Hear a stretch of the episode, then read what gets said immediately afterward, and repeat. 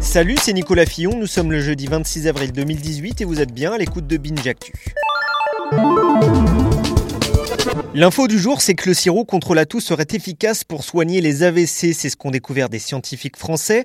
On sait qu'une artère obstruée par un caillot de sang dans le cerveau est la première cause de mortalité dans le monde, mais ce que l'on sait moins, c'est qu'une molécule présente dans des sirops anti-toux, type exomuc ou mucomiste, peut dissoudre les caillots sanguins les plus tenaces.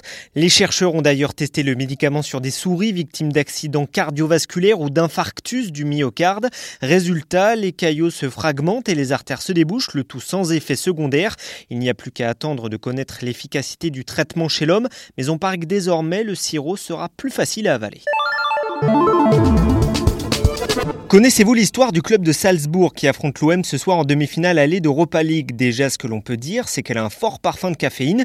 La formation autrichienne appartient en effet depuis 2005 à la marque de boissons énergisantes Red Bull, qui possède également le RB Leipzig, club créé en 2009, qui a éliminé l'Olympique de Marseille au tour suivant. Mais ce qui étonne surtout, c'est que le Red Bull Salzbourg n'était pas destiné à voler la vedette à son grand frère allemand dans ce qu'avait imaginé la firme Autoro car le club vainqueur l'an dernier de la Ligue des Champions version jeune sert avant tout de centre de formation à Leipzig, qui vient piocher dès qu'un joueur salzbourgeois devient un peu trop fort dans le but de le revendre ensuite, sachant que Salzbourg prête déjà pas mal de ses jeunes à un autre club autrichien de deuxième division lui-même racheté par Red Bull, une philosophie mercantile qui semble marcher jusque-là. La bonne idée de la semaine, c'est ce guide qui propose de visiter le Louvre en 1h30 chrono, l'un des plus grands musées du monde avec ses quelques 300 000 œuvres bouclées en à peine le temps d'une rencontre de foot. Chiche pour Nicolas Milovanovic, conservateur au département des peintures et auteur du bouquin sorti aux éditions Azan.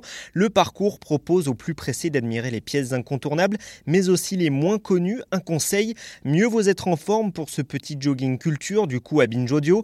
On vous encourage à écouter en même temps le dernier épisode de notre podcast du sport intitulé À quoi ça sert de courir? avec Victoire Tuaillon.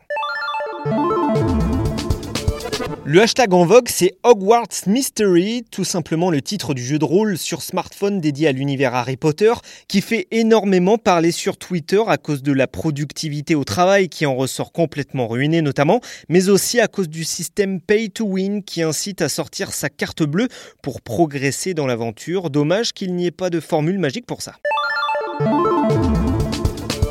Binge. À demain pour une autre actu.